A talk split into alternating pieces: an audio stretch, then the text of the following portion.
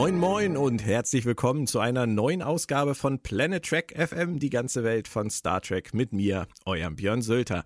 Erst einmal ein frohes und gesundes neues Jahr, ihr Lieben, auf das 2021 besser werden möge als der vergangene Versuch. Wobei, ja, wir sind zumindest größtenteils vielleicht alle gesund geblieben, aber es war trotzdem ein belastendes Jahr. Lasst es uns einfach nochmal neu probieren mit der Eins hinten. Es ist Zeit für Ausgabe 66, eine Schnapszahl und diese eröffnet einen Dreierpack in dieser Woche. Heute gibt's einen Rückblick auf die bisherige Staffel vor dem Finale mit einem Gast, der zuletzt bei der fünften Episode dabei war.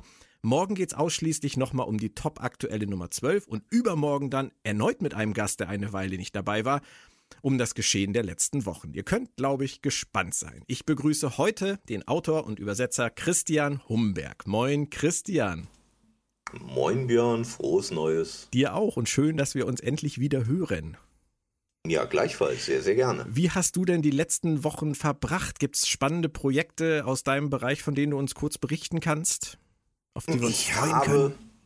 Ich habe die Wochen tatsächlich mit einiger Arbeit verbracht, wenn ich nicht gerade unter Tannenbäumen saß und Dinge in mich hineinstopfte, nahrungstechnisch, die schlecht für die Waage, aber gut fürs Gemüt sind. ähm, aber das sind äh, tatsächlich Sachen, über die ich noch nicht reden darf, weil sie von Verlagsseite noch nicht angekündigt wurden. Es ja. sind äh, Romane, die, ich würde mal sagen, so in einem knappen Jahr äh, das Licht der Öffentlichkeit erblicken. Und ja, wie die Rede ist von mehreren. Sehr cool. Wir haben ja im Verlag in Farbe und Bund auch gemeinsame Projekte. Gotham Noir wird irgendwann weitergehen, wobei äh, mhm. äh, wir da ein ganz kleines bisschen warten, bis wir wieder die Chance haben, auch mal irgendwo zu lesen und zu präsentieren. Da gibt es ja den ersten Teil bereits, den kann man sich schon überall kaufen, sollte man auch. Oh. Und dann haben wir ja auch noch ein gemeinsames Projekt, über das wir auch noch nicht reden können, das dieses Jahr auch noch rauskommen soll. Da habe ich auch ja. sehr viel Spaß dran. Da bin ich auch gespannt, was du mir da kredenzen wirst irgendwann in diesem Jahr. Das bin ich auch, beziehungsweise ich weiß, was es werden wird, aber äh, es wird auch ziemlich cool. Das hat nichts mit Star Trek zu tun, aber der Kultfaktor ist trotzdem wahnsinnig hoch. So viel kann man, glaube ich, verraten. Und spätestens jetzt äh, öffnen die ersten Wettbüros. Als wir über die Folge Nummer 5 der aktuellen Staffel von Discovery gesprochen haben, da weiß ich noch, da hast du auf jeden Fall den guten Herrn Kovic sehr stark gepriesen. Ähm, den mhm. fandest du ganz, ganz toll. Und wir waren da ja auch in der Staffel noch an einem Punkt, wo eigentlich alles möglich war. Also sie hatten gerade diese Föderationsbasis gefunden und äh, man hatte das Gefühl, die Macher von äh, Discovery würden jetzt wirklich mal so ein bisschen Worldbuilding betreiben. Seitdem gab es die Folge 6, 7, 8, 9, 10, 11 und 12. Das ist eine ganze Menge.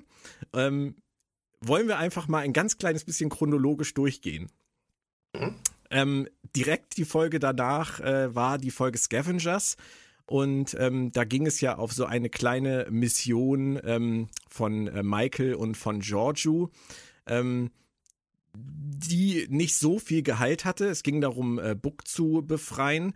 Ähm, wie war das für dich damals? Kannst du dich da noch dran erinnern? Gab es da irgendwas Bemerkenswertes in dieser Folge, was für dich hängen geblieben ist? Ich kann mich tatsächlich daran erinnern. Im Nachhinein würde ich die Folge tatsächlich ein bisschen anders äh, äh, beurteilen als damals, als ich sie erstmalig sah. Da hat sie mir relativ gut gefallen. Ich habe sie zumindest nicht sonderlich schmerzhaft empfunden, was für eine Discovery-Folge ja auch schon was aussagt. Ich fand das Setting vielleicht ein bisschen billig so optisch betrachtet, äh, aber äh, sie hat mich nicht nennenswert groß gestört. Sie war okay. Mhm. Sie, es war ja so ein bisschen der Anfang des Bondings, sage ich jetzt mal, zwischen Adira und, und Stamets. Ähm, das haben sie dann ja auch weiter verfolgt und mit ihrem Grey, den nur sie sehen kann. Ähm, jetzt habe ich schon wieder sie gesagt. Da schrillen die ersten Alarmglocken. die nur Day sehen können. So ist es mhm. richtig, denn das wurde ja kurz darauf auch in der Serie eingeführt und da muss man jetzt im Podcast auch immer ganz schön aufpassen, habe ich festgestellt. Ja, ähm, auf jeden Fall. Auf jeden Fall. Ähm, es war ja mal wieder eine Mission, bei der Michael zeigen konnte, dass ihr die Befehle von oben eigentlich relativ egal sind, oder? Ja, das ist die Kernkompetenz von Michael Burnham. Äh, das Wohl vieler wiegt schwerer als das Wohl Einzelner, es sei denn, die Einzelne heißt Michael Burnham und der Rest der Serie sagt, stimmt. Ähm, logisch, das ist das, was Michael immer schon gemacht hat und äh, die Discovery-Produzenten sind da auf ihrer Seite, auch wenn es der Logik wehtut. Ähm, für mich sehr überraschend kam eigentlich dann, dass Saru sehr konsequent am Ende der Folge ihr den, ähm, den Job des ersten Offiziers wegnimmt. Und äh, gut, als Trostpflaster bleibt sie leitender Wissenschaftsoffizier. Das fand ich ein bisschen schräg. Aber grundsätzlich war das ja mal gut zu Ende gedacht, dass Saru wirklich sagt, ich habe es lange versucht, aber an diesem Punkt ist jetzt Schluss. Es wäre gut zu Ende gedacht gewesen, wenn das das Ende gewesen wäre. Aber das Ende besteht ja darin, dass Michael zu ihm sagt, das ist richtig, Sie handeln gut, Saru, und ich verzeihe Ihnen. und das hat und, dich gestört? Äh, gestört ist vorsichtig formuliert. Ähm, es darf nichts auf diesem Schiff passieren, ohne von der Michael Burnham Qualitätskontrolle abgenickt zu werden. Obwohl Michael Burnham diejenige ist, die sich nach nichts richten muss, wenn sie nicht möchte, was auf diesem Schiff passiert. Mhm. Das ist schon schwierig. Und das ausgerechnet ein Befehl des Captains im Nachhinein dann noch von Burnham legitimiert werden muss, ist in etwa so logisch wie in einer früheren Folge der Staffel, wir sprachen beim letzten Mal drüber, ähm, dass Saru Michael fragt, wer jetzt Captain sein soll. Ja. Ja, das ist das, den einen stört mehr, den anderen weniger. Mich stört es tatsächlich weniger. Also ich empfand das jetzt nicht ganz so als Legitimation, aber ich verstehe absolut, was, was ihr dabei empfindet. Ähm, sie hat halt immer das letzte Wort. Sie muss, ja, sie muss allen immer die Welt erklären und äh, irgendwie noch dazu sagen, dass sie jetzt auch ihren Frieden damit gemacht hat. Das ist wichtig. Das ist ganz wichtig, das, dass wir das noch erfahren.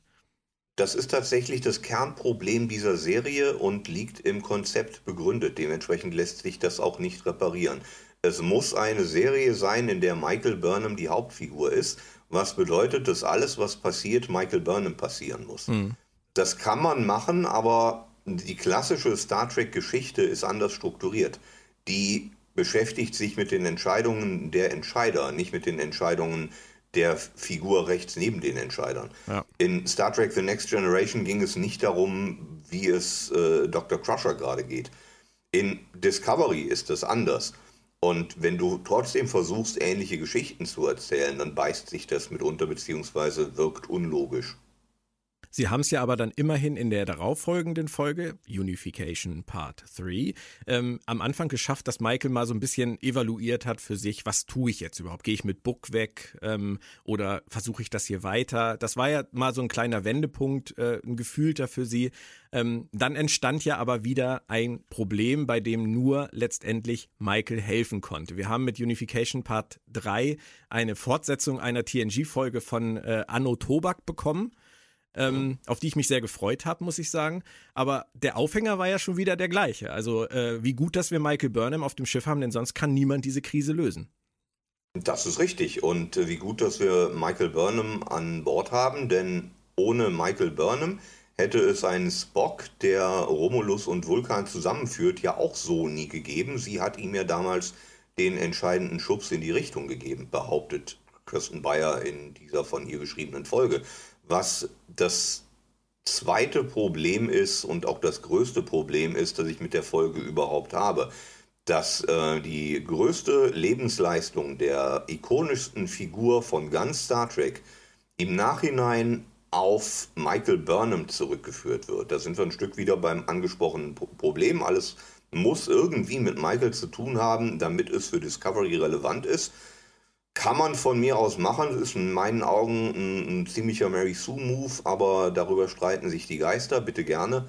Ähm, nur finde ich es schwierig, wenn man da so eine Art Redcon für Spock für, äh, draus bauen möchte, weil das die Figur dann auch wieder kleiner macht, indem du Michael größer machst. Und ich glaube Michael nicht, dass sie so groß ist.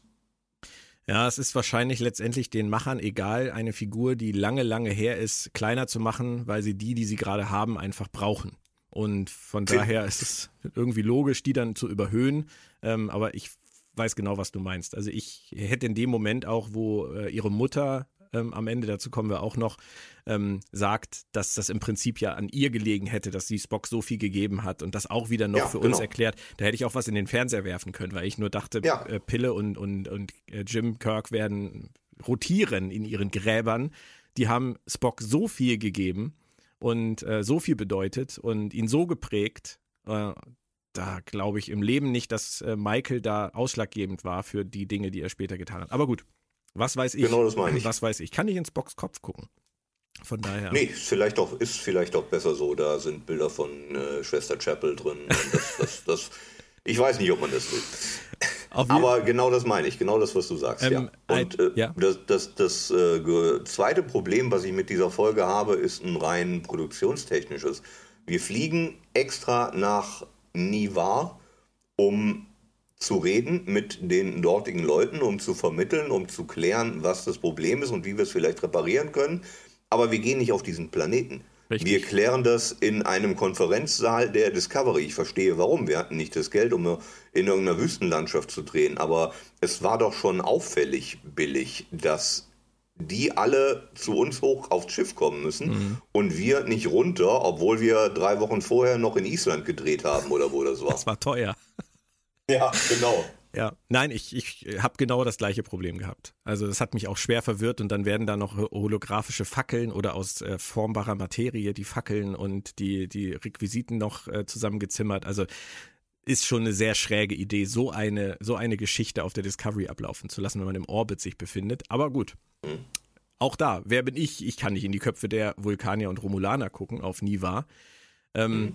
Es ist noch etwas anderes passiert in dieser Folge und zwar äh, hat sich Saru einen neuen Acting Captain ausgewählt. Ähm, war das für dich überraschend, was er da getan hat? Aus der Logik heraus betrachtet ja, aus Discovery heraus betrachtet nein, weil der kleine Mann ist in Discovery die wichtigste Person. Ähm, ich habe nicht wirklich was dagegen. Ich bezweifle nur, dass das auf einem anderen Schiff so gelaufen wäre. Ja. Definitiv. Also im ersten Moment konnte man sicherlich äh, schon überrascht sein, da, das, weil es ja einfach in der Crew der Discovery und im Stab von Admiral Vance viele Leute geben müsste, die besser qualifiziert sind, diesen Job zu übernehmen. Auf jeden Fall. Aber gut. Auf, auf jeden Fall. Ähm, fandest du es schlüssig, dass sie Mama Burnham auf diese Art und Weise wieder reingebracht haben und damit auch dieses, dieses Thema, wo ist sie denn hin verschwunden, aufgelöst haben? Auch mit dieser Star Trek Picard-Anleihe dann? Ähm, oder war dir das zu viel, zu einfach, zu? Na, die Welt ist klein. Ja, ne? die und, Welt ist klein. Äh, die Welt ist sehr, sehr klein und es, wie lange war Mama Burnham jetzt schon in dieser Zukunft, bis wir sie wieder sahen? Auch nur ein Jahr wie Michael? Äh, ich glaube fast, oder? Oder war, denn, war die sogar noch länger da? Denn falls ja, hat sie es in diesem Jahr zu ordentlich was gebracht, würde ich sagen. Als du kommst da an, du kennst die Regeln nicht und ein Jahr später bist du schon die äh, Abgesandte der Bene Gesserit und darfst für äh, Nivar mitvermitteln und so ein Kram. Das nenne ich mal eine Karriere. Respekt. Ja, ja, ich, es kann. Also wenn du, wenn du, wenn du meinen Vater in die Zukunft schicken würdest, tausend Jahre, ich weiß nicht, ob der sich so schnell orientieren könnte. Hm, wahrscheinlich nicht, nein. Aber somit hatten sie diese Story fast dann ja auch immerhin irgendwie geschlossen. Man hätte ja sonst auch noch andere Sachen annehmen können, dass äh, Frau Burnham für den Burn zuständig war oder verantwortlich war. Aber dazu kommen wir, kommen wir ja dann auch später. Das war ja dann auch was ganz anderes, womit niemand gerechnet hat. Ähm, Würdest du grundsätzlich sagen, Kirsten Bayers Experiment, eine Folge von TNG von vor Jahrzehnten fortzusetzen auf diese Weise ist gelungen? Oder würdest du sagen, das war ein Schuss in den Ofen? Weder noch. Also es hätte deutlich schlechter sein können. Es war jetzt nicht die schlechteste Discovery-Folge aller Zeiten. Es als Fortsetzung der, des klassischen Zweiteilers aus TNG fand ich es relativ unnötig, auch inhaltlich. Ja. Danach ging es dann wieder in ein Einzelabenteuer, ähm, das äh, Regisseur Jonathan Frakes zusammenhalten durfte und aus wahnsinnig vielen Teilen bestand. Es wirkte für, auf mich damals so ein bisschen so wie so ein äh, wir müssen uns noch mal kurz orientieren, wo wir auf unserem Whiteboard mit den ganzen Handlungen jetzt eigentlich sind. Das war die Folge The Sanctuary, das Schutzgebiet. Ähm, wieder ein Trip von Michael mit äh, Buck diesmal auf seiner Heimatwelt. Wieder entgegen der Befehle, wieder mal eine, eine sehr eigentümliche Entscheidung, obwohl Saru etwas anderes gesagt hat. Ähm, war auch eigentlich eher so eine, wie soll ich sagen, eine Füllfolge, oder? Oder war sie wichtiger, ja. als, ich, als ich denke? Nee, ich glaube nicht. Es war äh, die Mission der Woche, die zwischendurch auch mal passieren muss, äh, weil das ein Star Trek-Trope ist, der sich bewährt hat und der auch gemocht wird, auch von mir gemocht wird. Und man braucht halt auch wieder Zeit mit Michael und Burnham als, als Duo, weil die beiden ja ein Ding sind und auch ein Ding sein sollen. Also muss man die auch mal zusammen was machen lassen. Ja. Hier haben wir mehr über Book erfahren, über Books Hintergrund. Inhaltlich auch nicht ganz irrelevant, das kann man durchaus bringen. Und generell halte ich es nie für eine schlechte Idee, Jonathan Frakes Star Trek inszenieren zu lassen. Das funktioniert in der Regel gut. Es ist ja auch schön zu sehen, dass Michael auch an dieser Front in der Lage war, eine Hungersnot, die so lange schon existiert, relativ einfach zu lösen. Alles, was passiert, muss Michael Burnham passieren. Ja, und sie muss die Lösung finden per Hand auflegen. Ja, ja, klar, das also, bedingt sich, ja, absolut. Der liebe Freund die Torben. Lösung, die Lösung auf alle Probleme muss Michael Burnham heißen, das ist so. Der liebe Freund Torben Kessler von Sci-Fi äh, nannte sie ab dieser Folge nur noch Space Jesus. Ähm, es, es, ist was dran. Wir wollen es nicht überhöhen, aber es ist durchaus was dran. Ähm, das hat die Folge Sag auf jeden nicht Fall. So laut. Hm? Sag das nicht so laut, sonst weint sie wieder. Ja, nee, das tut sie ja jetzt die letzten Folgen gar nicht so viel. Aber. Kommt noch, hebt dich auf. Es gab aber auch noch einige andere wichtige Sachen in dieser Folge. Was ich besonders bemerkenswert fand, dass ein weiteres Storyfass geschlossen wurde, das ich viel relevanter eingeschätzt hatte am Anfang der Staffel, nämlich Detmers äh, Probleme. Ähm, ich habe die ganze Zeit davon fabuliert, es könne irgendwas mit einer Übernahme durch Control zu tun haben. Und ähm, jetzt auf einmal hat sie da ihren Auftritt als Pilotin von Book Schiff, kann ein bisschen Action machen und äh, hatte in der Folge davor ein kurzes Gespräch mit Dr. Kalber, ähm, hat gesagt, ja, ich glaube, ich rede mal mit dir darüber. Ähm, scheint, ab dieser Folge war es durch, das Thema, oder? Ja, war es, definitiv. Das war, auf dem Papier klang das mit Sicherheit deutlich besser, als wie es dann umgesetzt wurde. Das ist ein Satz, der auf vieles in Discovery zutrifft, erst recht in der dritten Staffel. Ähm, man wollte mit dieser Detmar-Handlung einfach zeigen, dass dieser Zeitensprung, der mit dem Staffelübergang gemacht wurde, nicht an allen Effizienzmonstern auf der Brücke eines Sternenflottenschiffes spurlos vorbeigeht, dass da auch Leute Probleme mit haben. Aber dann wollte man im Laufe der Staffel natürlich auch zeigen, wie Detmer über diese Probleme hinauswächst und wieder die coole Pilotin ist, die sie ja ist, dass das nur so ganz nebenbei geschildert werden konnte in den Episoden. Das ist das eigentliche Problem. Weder die Tatsache, dass sie es gestartet haben, noch die Tatsache, wie sie es aufgelöst haben, hätte man zwischendurch mehr Zeit drauf verwendet, beispielsweise auch mal in einem Fall der Woche zu zeigen, wie Detmer darunter leidet, anstatt das hier mal in einem Nebensatz und da mal in einem Blick zu machen, hätte es wahrscheinlich mehr gewirkt. Ja. Aber grundsätzlich äh, würde ich da auch den Stab nicht drüber brechen. Der Versuch war gut, aber ich glaube, du hast tatsächlich recht. Das ist, äh, für mich ist das beste Beispiel für dieses äh, Thema. Es klang auf dem Papier besser, als es nachher geworden ist. Ist immer das Drehbuch von Star Trek Nemesis. Ähm, ja. Das, du, man weiß manchmal nicht, wie es hinten rauskommt. Und ähm, in, in dem Fall, also gerade bei Discovery passiert es, glaube ich, relativ häufig, dass die Ideen besser sind als die Ausführung. Ähm, Mit Sicherheit, ja. Aber auch bei Picard haben wir das Thema ja gehabt. Äh, wenn man da an die ja. XBs denkt und an diese ganze U-Geschichte, da steckte ja ein Potenzial drin, dass sie nicht mal, nicht mal angekratzt haben letztendlich. Ähm, die Idee am Anfang klang super und am Ende ist relativ wenig dabei rausgekommen. Das, das ist auch immer ein, ein, Stück das Problem bei, bei dieser Art von Plotten. Ne? Du startest halt mit einer ganzen Liste an geilen Ideen und je länger du daran schreibst, und in der Regel wird ja noch geschrieben, während die ersten Folgen schon gedreht werden, du kannst also nicht mehr viel im Nachhinein ändern, merkst du, dass du längst nicht für alle Auflösungen die Zeit hast, die sie brauchen, um zu wirken.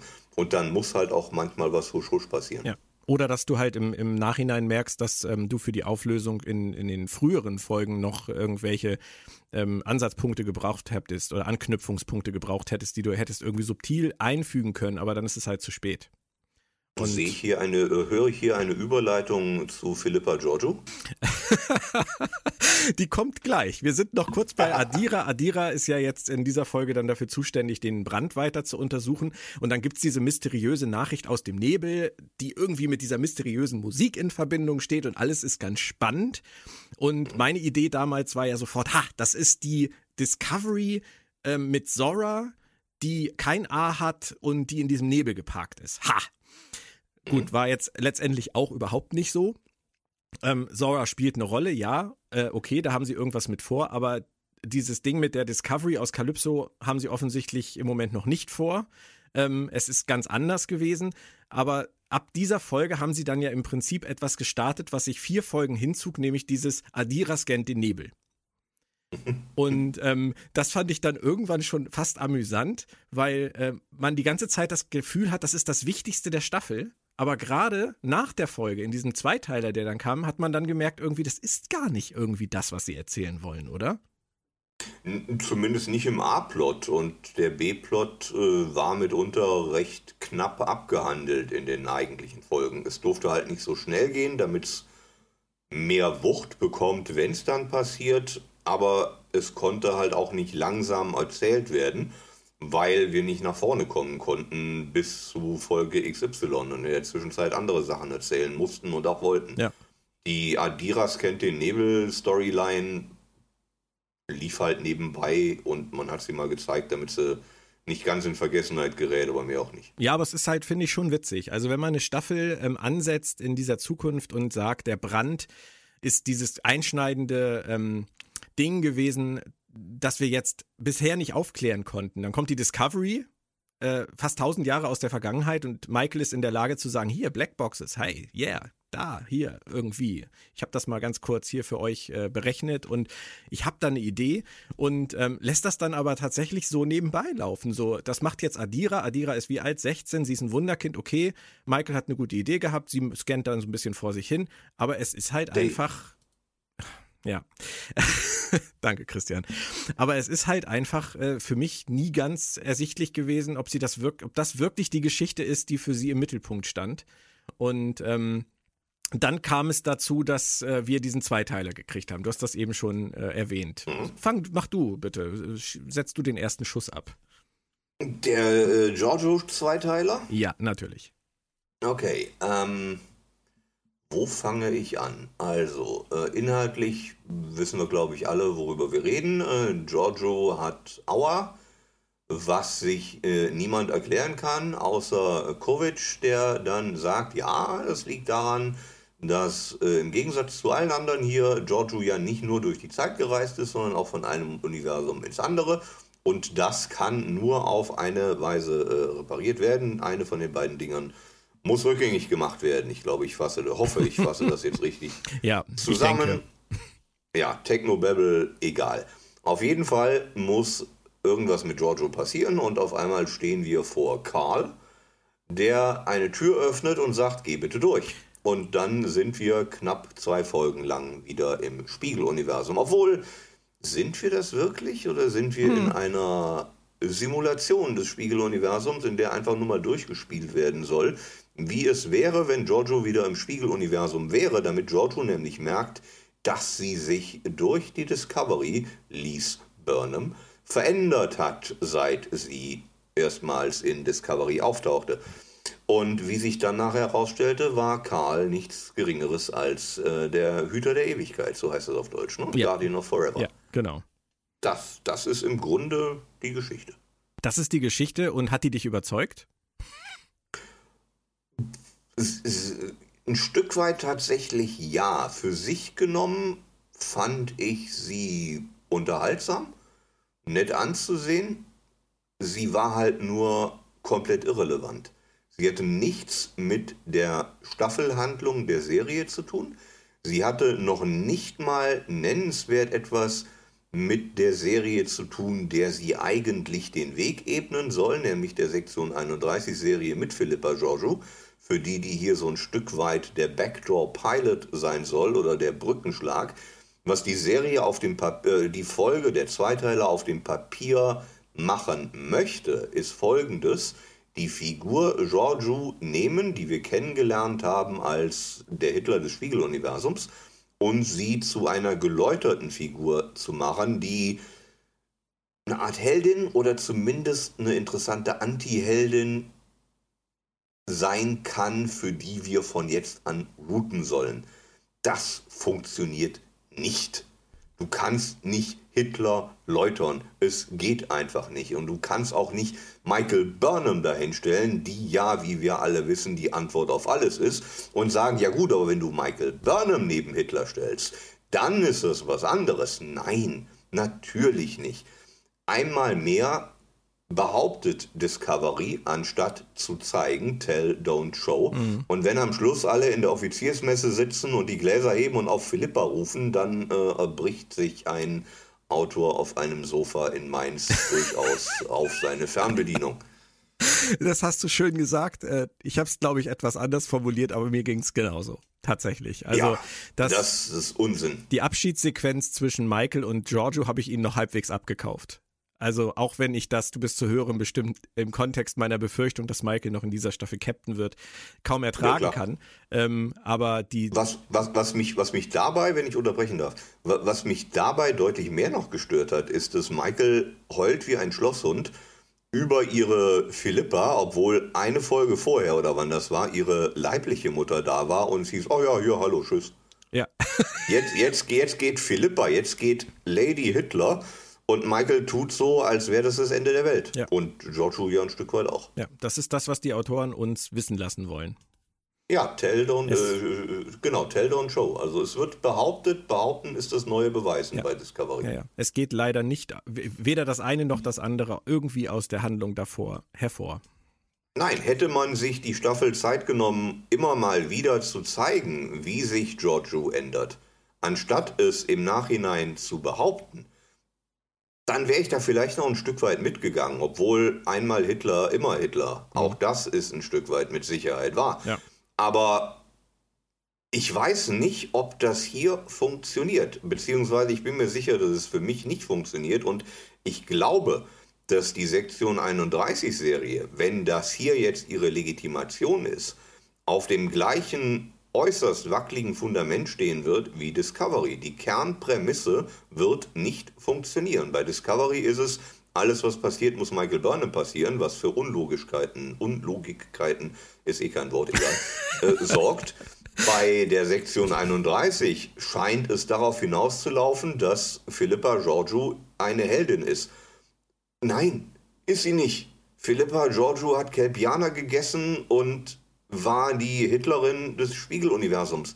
Die ist keine Heldin. Naja. Die mag eine interessante ja. Figur sein, absolut, ja. aber halt eben keine Heldin.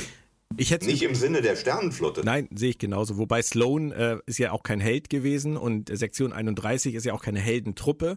Von daher kannst ja, ja. aber es, es, ging ja auch nicht um Sloan, es ging um Begier, der sich gegen Sloan wehrt. Ist, das ist, ist wieder eine Geschichte. Aber wenn sie halt die Geschichte erzählen wollen von einer Anti-Heldentruppe, die äh, die Drecksarbeit macht, dann würde ja theoretisch eine komplizierte Figur ja auch da reinpassen, wie Sloan oder wie äh, Giorgio. Aber das müssen wir abwarten. Ich habe da ähnliche Gefühle wie du. Ich habe Star Trek Suicide Squad. Ja, genau. Ich hätte mich übrigens sehr gefreut, wenn äh, die Idee, die wir hatten, eingetroffen wäre, dass Kovic der Leiter der Sektion 31 ist und in Zukunft mit äh, Giorgio arbeitet. Ja, Charlie zu ihrem Engel fand ich auch gut. Scheint aber nicht so zu sein. Ähm, ich habe eher, den, hab eher den Eindruck, Kovic soll der Föderationspräsident sein. Ist das, äh, habe nur ich den Eindruck oder geht das anderen auch so? Ist eine der Optionen, die ich für möglich erachte, ja, tatsächlich. Mhm. Weil die, sie haben ja, das ist wie mit Lorca. Sie erwähnen in dieser zweiteiligen Folge ständig Lorca, aber er kommt nicht. Und äh, sie erwähnen jetzt ständig den Föderationspräsidenten und bieten ihn uns wie Sauerbier an, ohne dass wir wissen, wer es sein könnte. Entweder kommt er auch nicht und es ist äh, der Running Gag jetzt oder ähm, es ist halt, das wären meine drei Möglichkeiten, es ist Kovic oder es ist eine Figur, die wir kennen oder es ist ein Schauspieler, den wir kennen. Möglich. Also bei, bei Logger in dem Zweiteiler hatte ich auch das Gefühl, als die angefangen haben, das Ding zu schrei schreiben, war noch nicht ganz klar, ob sie Jason Isaacs für einen Gastauftritt verpflichtet kriegen oder nicht. Und dann war nachher klar, dass nicht. Und dann blieb das halt so. Ja. Also der einzige, der mir tatsächlich einfallen würde, was äh, Figuren angeht, die auftauchen könnten, wäre ähm, der Holodoc. Weil der ja in, in der einen Folge ähm, wurde sein, sein äh, mobiler Emitter, sein, sein Programm doch kopiert. Und dann ist er doch äh, in, in der Zukunft, in der fernen Zukunft und bleibt dann da eine ganze Weile und möchte dann aber nach Hause und setzt sich dann in Shuttle und fliegt nach Hause. Und äh, das könnte ja von der Zeit her passen. Da müsste er dann aber eine steile Karriere gemacht haben. Möglich, klar. Aber ich meine, so, so gesehen kannst du auch JL auftauchen lassen. Ist der jetzt nicht ein Roboter? Ja, theoretisch wer, wäre. Wer weiß, wie lange die leben. Mit regelmäßigem Ölwechsel hat er das vielleicht auch noch geschafft. Genau. Keine Ahnung, keine Ahnung, keine Ahnung. Aber ähm, ist das als Backdoor-Pilot nicht ein bisschen lang gewesen? So in der, in der Staffel mit 13 Folgen? Ja, auf jeden Fall. Das ist recht, weil es nichts mit der Staffel als solches ja. zu tun hat, sondern nur mit der einen Figur, die da halt ausgekoppelt wird. Und mit Michael. Alles hat mit Michael zu mit tun. Michaels auch Frieden. was du heute zu Abend isst. Das weißt du jetzt noch nicht, aber das ja. hat mit Michael zu tun. Hättest du das Spiegeluniversum überhaupt nochmal gebraucht? Die All. Das habe ich jetzt akustisch nicht ganz gehört. Was hättest du gebraucht? Hättest für dich das Spiegeluniversum überhaupt nochmal gebraucht? Nö, aber ich hatte jetzt auch nicht zwingend was dagegen. Hätte es irgendeine inhaltliche Relevanz besessen, wäre es schöner gewesen, aber so für sich genommen. Also man, man, man hat Soniqua Martin Green angesehen, dass sie Bock drauf hatte, mal was anderes zu spielen Ja. und nicht nur ihr. Das sei ihnen von Herzen gegönnt. Ich, es hat mich nicht gestört, das anzugucken. Es war halt nur für die eigentliche Geschichte unbedeutend. Dann lass uns äh, abschließend dann jetzt auf das kommen, was wahrscheinlich der Abschluss-Dreiteiler der Staffel ist. Und ähm, die erste Folge, die haben wir hier im Podcast schon besprochen. Ähm, die äh, war ja sozusagen das Setup. Äh, Sukal, der kelpianische Junge in Anführungsstrichen auf dem Holoschiff. Und dann gab es ja jetzt auch die zwölfte Folge schon, ähm, über die ich mich jetzt nicht so äußern werde. Das tue ich dann morgen ganz ausführlich. Aber wie fühlt sich für dich jetzt dieser gefühlte Dreiteiler an? Kommen sie jetzt wirklich zu Potte? Offensichtlich? Ich glaube tatsächlich ja. Ähm, vielleicht nicht unbedingt in der Pomposität, die suggeriert war, aber ich glaube schon, dass sie jetzt das machen, was sie von Anfang an machen wollten. Und um mal die erste Folge dieses Dreiteilers zu nehmen, die fand ich gar nicht schlecht. Ähm, diese Welt, die dieses Kelpianer-Kind da hatte, in ihrer Holodeck-Schiff-Umgebung, fand ich ziemlich interessant, weil Ich ich, auch, sowas so ein Stück weit so, so Gothic-Horror-mäßig auch in Star Trek noch gar nicht gesehen hatte, zumindest noch gar nicht gut gesehen hatte. Und das war, das war cool. Es war ein, ein bisschen billig, dass äh, unsere drei Helden, die da rein beamen, ähm, andere Spezies werden vom, gemacht werden vom Computer. Das war ein, ein Ge- Geschenk an Doug Jones dafür, dass er auch mal ohne Maske drehen darf. Und äh, da habe ich dann gleich auf äh, dem äh, vollgekotzten Sofa gesagt, ach guck mal, äh, Saru stirbt am Ende der Staffel, jetzt äh, darf der Schauspieler mal ohne Maske drehen und als Abschiedsgeschenk. Aber mh, es, ich habe seitdem Interviews gelesen, äh, wo Doug Jones sagt, ja, wir drehen gerade die vierte Staffel. Entweder lügt er dann oder ich habe es falsch eingeschätzt. Ich hoffe, ich habe es falsch eingeschätzt. Aber die Folge als solche fand ich eigentlich äh, ganz angenehm, ehrlich gesagt. Ich auch. Ich, ich fand es äh, sogar halbwegs erträglich, dass Tilly nur zwölf Minuten gebraucht hat, um das Schiff zu verlieren, ähm, weil ich ihr gar nicht den großen Vorwurf gemacht habe in der Folge. Ich fand sie eigentlich relativ cool und ähm, habe eher in der Folge die Vermutung gehabt, es müsse einen Maulwurf geben, weil Osira einfach viel zu viele Informationen hatte, die sie da genutzt hat, um, um das Schiff zu übernehmen. Aber in der zwölften Folge jetzt, das können wir kurz sagen, hat sich dann ja herausgestellt, es gab offensichtlich keinen Maulwurf. Es gab keinen Maulwurf, aber ähm, Tilly unter Druck wirkt, äh, handelt deutlich besser als äh, Tilly überrumpelt. Also äh, Tilly hat jetzt die Gelegenheit gehabt, in dieser Folge zu beweisen, dass sie längst nicht so ungeschickt in der Position ist, wie sie im ersten Moment unglücklicherweise auch nicht durch eigene Schuld wirkte. Also die äh, Stirb langsam Tilly fand ich schon deutlich überzeugender. Ja, definitiv. Und ähm, überraschend war für mich, dass in der zwölften Folge der Handlungsstrang auf dem Holoschiff gar nicht vorgekommen ist. Das haben sie sich jetzt komplett fürs Finale behalten. Ähm, grundsätzlich, was mich gefreut hat, ich fand äh, Osira vor Folge 12 grauenvoll flach und ähm, habe dann in der zwölften Folge festgestellt, meine Güte, die können die ja schreiben. Die kann das sogar spielen. Also ich fand die ganze Entwicklung nur, ich will mich äh, jetzt nicht zu ausführlich dazu äußern, aber ich fand die ganze Entwicklung um Osira und, und Admiral Vance fand ich großartig in der zwölften Folge. Ich fand Osara bei ihrem ersten Auftritt, ich weiß nicht mehr in welcher Folge es war, wahnsinnig schlecht gespielt. Ich habe damals gedacht, wenn das der Big Bad dieser Staffel sein soll, dann haben wir ein ernstes Problem. Aber jetzt bei ihren neuen Auftritten ist die Schauspielerin wie ausgewechselt, obwohl es dieselbe Figur ist. Und nach der äh, äh, Verhandlungsszene im Flottenhauptquartier mit Admiral Vance war ich bereit, den Admiral Vance äh, Fanclub zu gründen. Und Definitiv. das war groß. Das war von beiden Schauspielern hervorragend gespielt. Die Dialoge saßen. Das war Das war toll und ich will auch den, hieß er Eli? Äh, ich will auch ja. den Eli-Fanclub äh, ja. gründen, ja. denn auch den fand ich ausgesprochen putzig, wirklich gut. Äh, putzig, ähm, fandest du es putzig, dass sie jetzt bei Star Trek den äh, Baby-Yoda-Weg wählen und auch niedliche kleine Dots, die ganz niedliche Sachen sagen und den vulkanischen Gruß machen, einführen oder war dir das zu viel Zuckerguss? nee, es war schon Zuckerguss, aber das am Schluss die KI im Bordcomputer mithilft, das Schiff zu verteidigen, sehe ich jetzt nicht als überraschend an, sondern als logisch aufgebaut tatsächlich. Ja. Dass man das jetzt in, in der Form am Ende der Folge andeutet, mag ein bisschen kindisch wirken, aber hat mich nicht sonderlich gestört. Klar ist es eigenartig, wenn du äh, tatsächlich ein Remake von Stirb langsam drehst und am Ende kommen die Teletubbies rein. Aber pff, von mir aus, äh, Jonathan Frakes hat sowohl Action als auch Kinderfilme gedreht. Ich weiß, dass er beides gut kann. Von ja, ja. daher, äh, und einmal mehr sage ich, äh, wenn du Jonathan Frakes eine Star Trek-Folge inszenieren lässt, ist das nie eine schlechte Idee und man kann tatsächlich ein mehr oder weniger eins zu eins Stirb langsam Remake in Star Trek stehen und äh, drehen. Und dem Mainzer Autor auf seinem vollgekotzten Sofa gefällt es ziemlich gut. hast du es hast noch nicht sauber gemacht? Nein, ich warte ja noch auf eine Folge. Wie heißt es bei Werner, so schön gekotzt wird später. Aber gut. So ist das, frag mich am Freitag.